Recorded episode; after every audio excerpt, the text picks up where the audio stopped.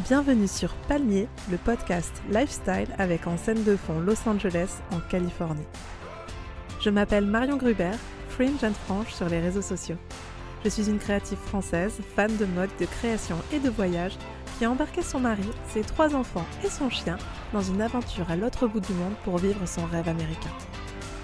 Palmier, c'est une vision positive de la vie, une quête d'inspiration pour faire de chaque instant un souvenir ensoleillé. Allez, c'est parti, installez-vous confortablement, l'épisode commence.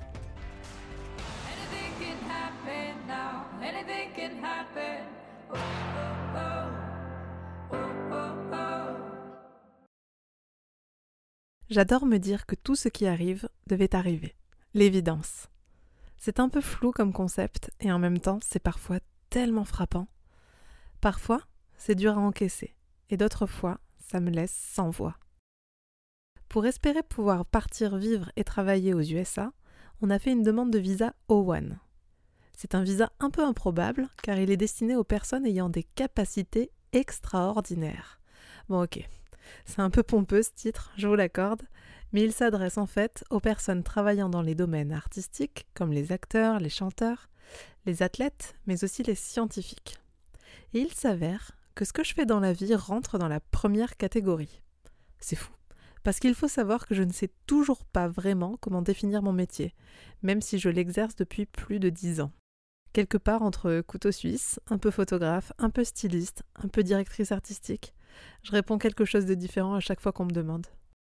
Et sur les papiers officiels, j'écris gérante, ce qui ne veut pas dire grand-chose et tout en même temps. J'adore dire que je suis créative, mais c'est plus un trait de personnalité qu'un métier. Influenceur, c'est un gros mot en France, donc on dit plutôt créateur de contenu.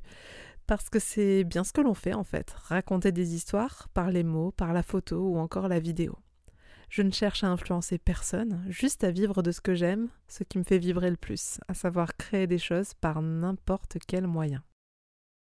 En tout cas, dans mon dossier, pour faire une demande de visa, le nerf de la guerre, j'ai inscrit Digital Influencer. Aux États-Unis, ça n'a pas la même connotation qu'en France. Ici, on s'imagine tout de suite qu'on parle de personnes issues de la télé-réalité. Je crois même que c'est assez péjoratif. Et d'ailleurs, qui aurait envie de s'auto-proclamer influenceur? C'est particulier de penser de soi que l'on est une personne inspirante. Mais aux US, c'est un job reconnu parmi tant d'autres, alors let's go for it. Sous cette profession que j'ai écrite un petit peu en me cachant les yeux, victime d'un gros syndrome de l'imposteur qui est, je crois, le fléau de la plupart des jeunes de notre génération qui multiplient les casquettes et qui sont, du coup, beaucoup de choses à la fois, j'ai dû préparer un dossier composé d'une biographie, un portfolio, une revue de presse et un ensemble de lettres de recommandation. Ce dossier, on a mis neuf mois à le monter. Et une fois qu'on l'envoie, on attend sagement une réponse de l'immigration sur une période qui peut s'étirer sur plusieurs mois, ou on peut aussi payer une somme pour accélérer le processus et limiter l'attente à deux semaines. La biographie, c'est un exercice assez fou. Je ne pouvais pas la rédiger seule, je trouvais ça trop étrange de raconter ma vie à la troisième personne, en anglais, qui plus est. À la première, ça va, hein. j'ai un podcast maintenant, après tout.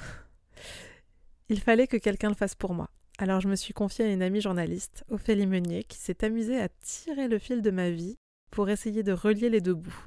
Et le mot qui m'a frappé dans ces lignes, c'est l'évidence. Un mot qui revient souvent et qui m'a fait ouvrir les yeux sur le chemin parcouru et comment j'ai trouvé ma voie. J'ai toujours été passionnée de mode.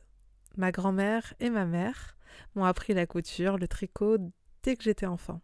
À 6-7 ans, au lieu de jouer au Lego ou au Barbie, je tricotais déjà, je brodais, je passais des heures à tisser des perles sur un métier à tisser, je customisais mes sacs à dos comme je le pouvais et j'ai toujours adoré ça. Et quand j'étais en terminale, j'étais face au choix des études secondaires. J'étais bonne élève et j'adorais les langues. Je faisais du grec ancien au collège, j'ai appris l'arabe littéraire au lycée et j'ai toujours été en section internationale LV1 anglais. Je n'avais jamais quitté la France pour autant, mais grâce à mes cours et mes séries en tout genre, que je binge-watchais déjà, j'ai eu 19 au bac L en anglais et je me débrouillais plutôt bien. Je me disais du coup que je pouvais être traductrice et tenter Saint-Cyr ou Sciences Po. Je n'avais pas vraiment été conseillée en termes d'orientation, On se basait seulement sur mon cursus académique et mes notes. T'es bonne en langue alors, tu continues dans cette voie. J'étais en couple avec Guillaume depuis mon année de première et il sortait, lui, d'une école de publicité. Il travaillait à l'époque chez Universal Music, dans un label donc, en tant que chef de projet digital. Un monde bien loin du mien. Moi, j'habitais à Perpignan chez mes parents, une vie toute simple, près de la mer Méditerranée, sous le soleil, loin de la capitale et des paillettes. Et puis, quand il a fallu choisir une école, j'y allais à reculons. C'était plus un challenge que je me fixais à moi-même plutôt qu'une quelconque vocation. Moi, ce que je voulais faire, mon plus grand rêve, c'était de travailler dans la mode, de n'importe quelle façon. Et ma mère m'a dit T'es sûre de toi, Marion? Je crois que c'est pas vraiment pour toi tout ça. Toi, t'adores créer, imaginer des choses. Je te verrais beaucoup plus dans un milieu artistique. Tu voudrais pas aller dans une école comme celle qu'a fait Guillaume? Et ouais, j'ai ce genre de parents qui me font confiance au point de me dérouter des grandes écoles pour que je puisse m'épanouir. Merci maman, merci papa. Quelques semaines plus tard, j'allais à Paris passer les concours d'école de communication. On présentait le curriculum et je n'en croyais pas mes yeux. J'étais déjà à l'aise en PAO, mes années de MySpace et tout ce que je faisais pour customer ma page sont à remercier, et j'allais avoir des cours pour me perfectionner. J'allais pouvoir faire des stages, continuer les langues, être sur le terrain et apprendre tout un tas de choses et peut-être même me rapprocher de ce milieu de la mode qui me semblait tant inaccessible depuis Perpignan. Et j'ai été admise à l'ISCOM et je suis partie vivre à Paris. On s'est installé, Guillaume et moi, dans un appartement en banlieue parisienne et j'ai commencé cinq ans d'études supérieures, la tête pleine de rêves et d'étoiles dans les yeux.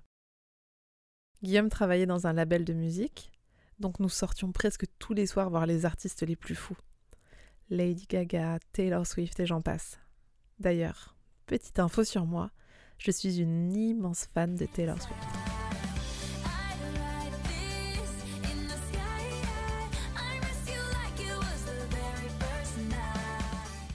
Voilà, c'est dit. Grâce à mes cours, j'ai appris les différents métiers, j'ai été piquée par le marketing élaborer des stratégies pour lancer des marques, créer une histoire autour d'elles, construire une image et voir à quel point de simples idées peuvent rendre iconiques des projets, ça m'a passionné. C'est aussi dans cette école que j'ai rencontré mes amis les plus proches, ceux avec qui j'ai grandi et qui font aujourd'hui partie de la famille, les parrains et marraines des enfants, ceux avec qui le temps passe trop vite et s'arrête en même temps. J'ai commencé à faire des stages. J'avais une idée très précise de ce que je voulais. Travailler pour un créateur pour un grand magazine féminin. J'ai commencé par faire un stage au sein du magazine Jalouse, et j'ai été embarquée dans la dynamique d'une rédaction, l'ébullition créative que l'on peut ressentir auprès des journalistes.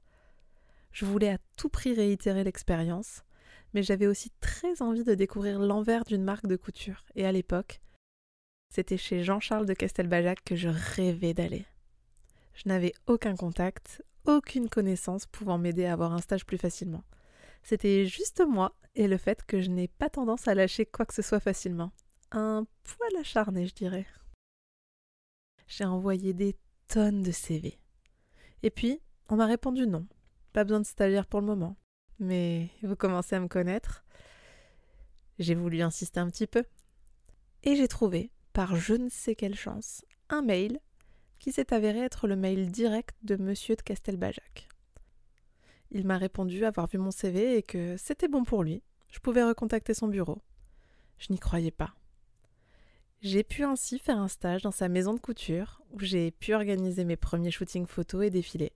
Et à ce moment-là, toutes les stars portaient les robes iconiques de JCDC à paillettes et moi, je baignais dedans.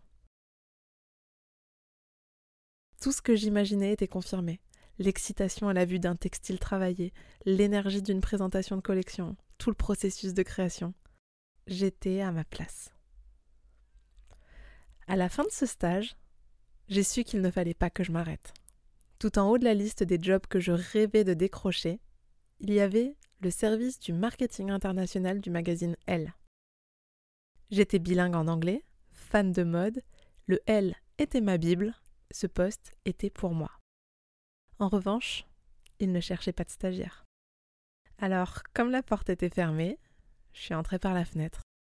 J'ai réussi à avoir un stage à la rédaction du L.fr. J'y ai rencontré toute une armée de journalistes et j'ai ainsi pu goûter aux joies de l'édito mode en ligne. mes premiers street style, mes premiers défilés.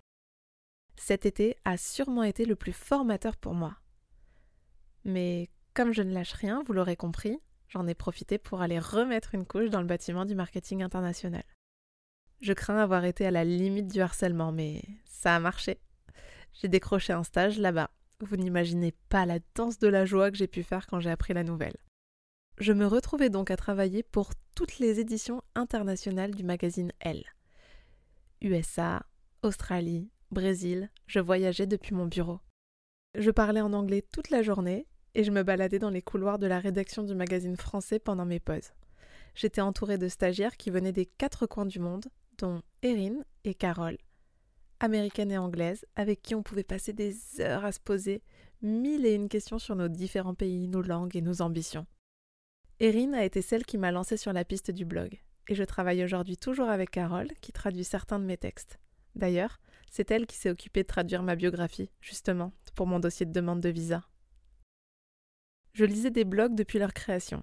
Café Mode, Garance Dorée, Colline. J'adorais ça. Ces filles parlaient de mode, partageaient des images inspirantes, et je me revois dans ma chambre à Perpignan lire des articles comme des romans.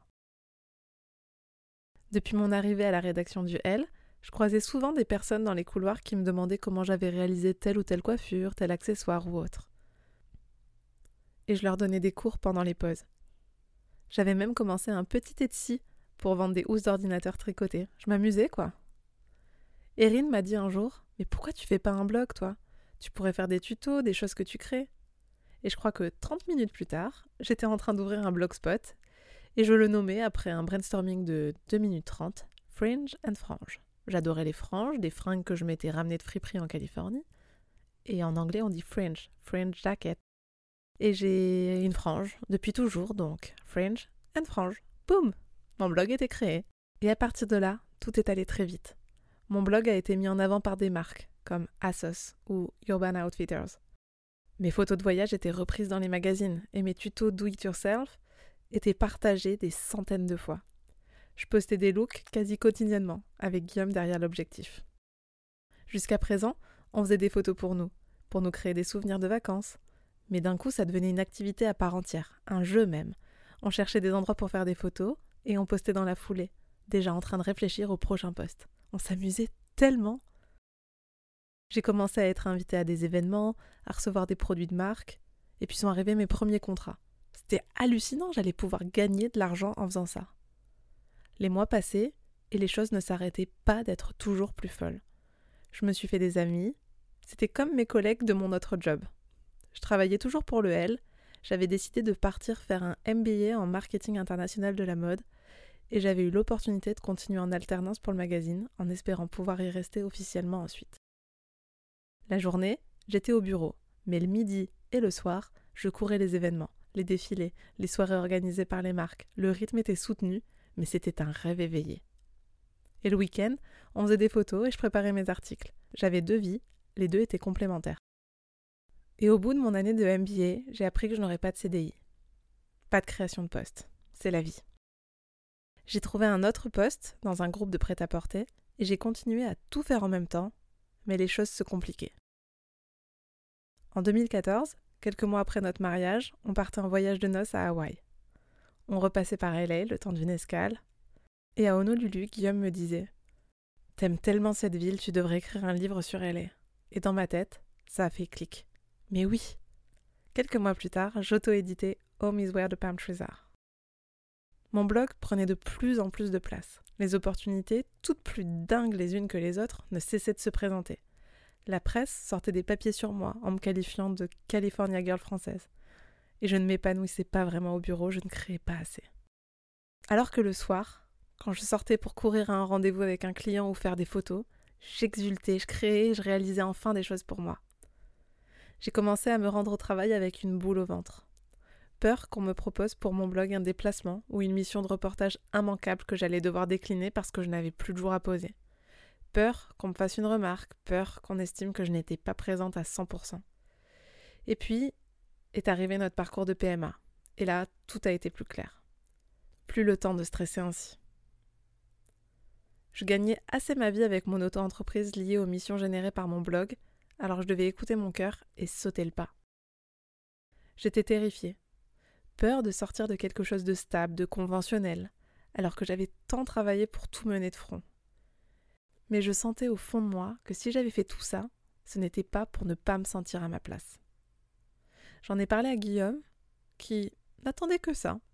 Et puis j'ai appelé mes parents, qui m'ont dit Ah ben, il était temps Non mais eux, je vous jure, je crois que je leur dirai jamais assez merci de me soutenir les yeux fermés tout le temps. Mais c'est fou.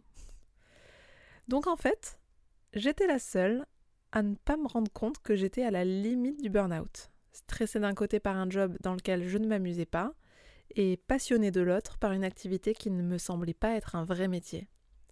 Mais d'ailleurs, c'est quoi un vrai métier?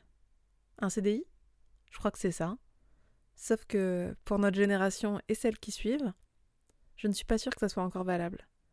C'est tellement génial de voir ces nouveaux métiers émerger, ces choses que l'on se crée nous-mêmes et qui nous font vivre. J'ai beau être indépendante, j'ai pas l'impression d'avoir moins de stabilité qu'une autre personne. Mon job, c'est moi, c'est tout. C'est dingue, mais c'est comme ça. Je crée ma propre valeur, mois après mois. Quand on me demande Mais tu vas faire quoi si ça s'arrête? Je réponds Ben, ça s'arrêtera le jour où je m'arrêterai d'avoir des idées. Et a priori, la vie, c'est pas une trajectoire linéaire, c'est un chemin semé d'opportunités à saisir, de renouvellement permanent. En tout cas, moi, j'y crois. J'ai donc quitté mon job, non pas sans retournement de situation en tout genre, mais j'étais là, libre de faire ce qui m'animait le plus. Mon blog, qui était désormais également mon compte Instagram, était mon nouveau job à plein temps. Comme je venais d'avoir un MBA et que j'avais quand même peur de ne reposer que sur ma petite personne, je décidai de créer ma marque éponyme, Fringe and Frange, des chapeaux fabriqués en France dans le même design que ceux que je ramenais, et oui, de Californie. Pour continuer dans l'évidence, j'ai sorti deux livres dans la foulée, chez Hachette. La suite de Home is Where the Palm Trees Are, version guide lifestyle d'une amoureuse de Californie, California Girl, et un autre ouvrage cette fois portant sur mon activité favorite, le tricot. Tricot It Yourself.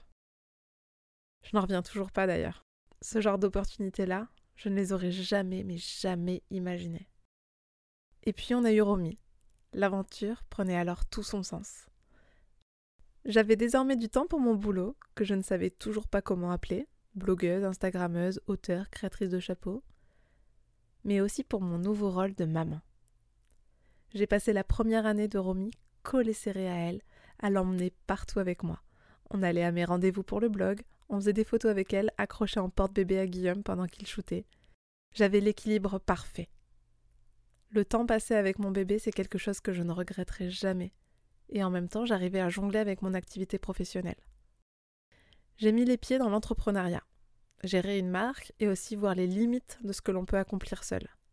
Depuis le départ, j'étais avec Guillaume tout le temps, mais lui aussi jonglait avec d'autres activités. J'ai dû donc apprendre à déléguer et à m'entourer. C'est venu plus tard, au moment où on a quitté la région parisienne pour le sud-ouest. À ce moment-là, j'ai senti une évolution dans la façon dont les clients travaillent avec les créateurs de contenu. Je crois que celle qui était là depuis longtemps avait su gagner la confiance des clients qui nous faisaient travailler. Il y avait beaucoup plus de monde sur le marché, mais moins ce besoin de se montrer pour ne pas être oublié.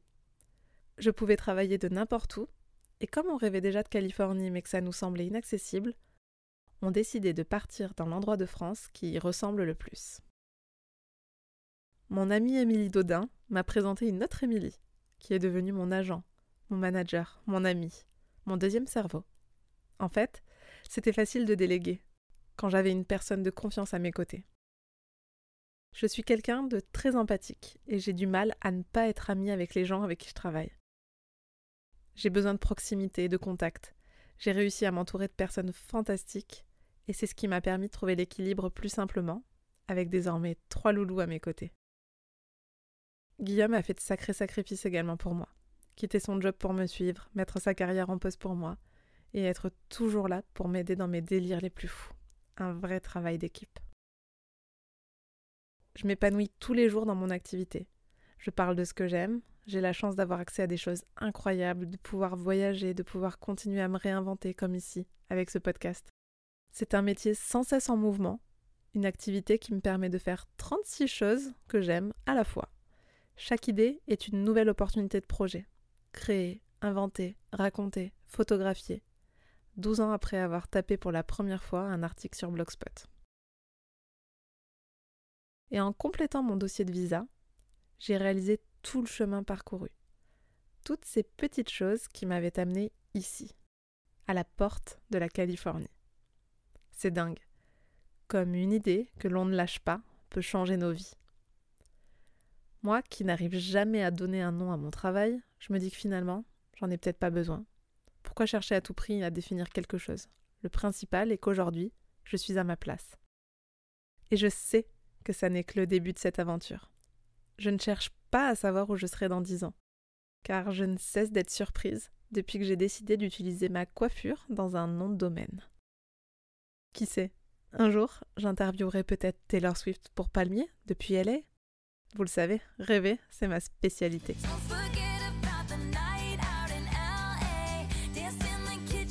On part en Californie pour notre famille, mais aussi pour nous. L'inspiration, c'est mon moteur. Et se lancer dans une telle aventure, c'est aussi savoir que je n'arrêterai pas de sitôt d'avoir des idées pour nourrir cette envie de tout raconter et de créer. C'est la suite logique de ce chemin, vers là où rien ne semble impossible. On se retrouve sur Palmier dans deux semaines cette fois. Et pour ne pas passer à côté du prochain épisode, n'hésitez pas à vous abonner à ce podcast sur votre plateforme d'écoute favorite et à suivre mes aventures cette fois en images sur les réseaux sociaux, en suivant mon compte Fringe and Frange sur Instagram, TikTok ou YouTube. Tous les liens sont dans les notes de l'épisode. Merci encore d'être là, merci pour tout. Je vous embrasse. See you soon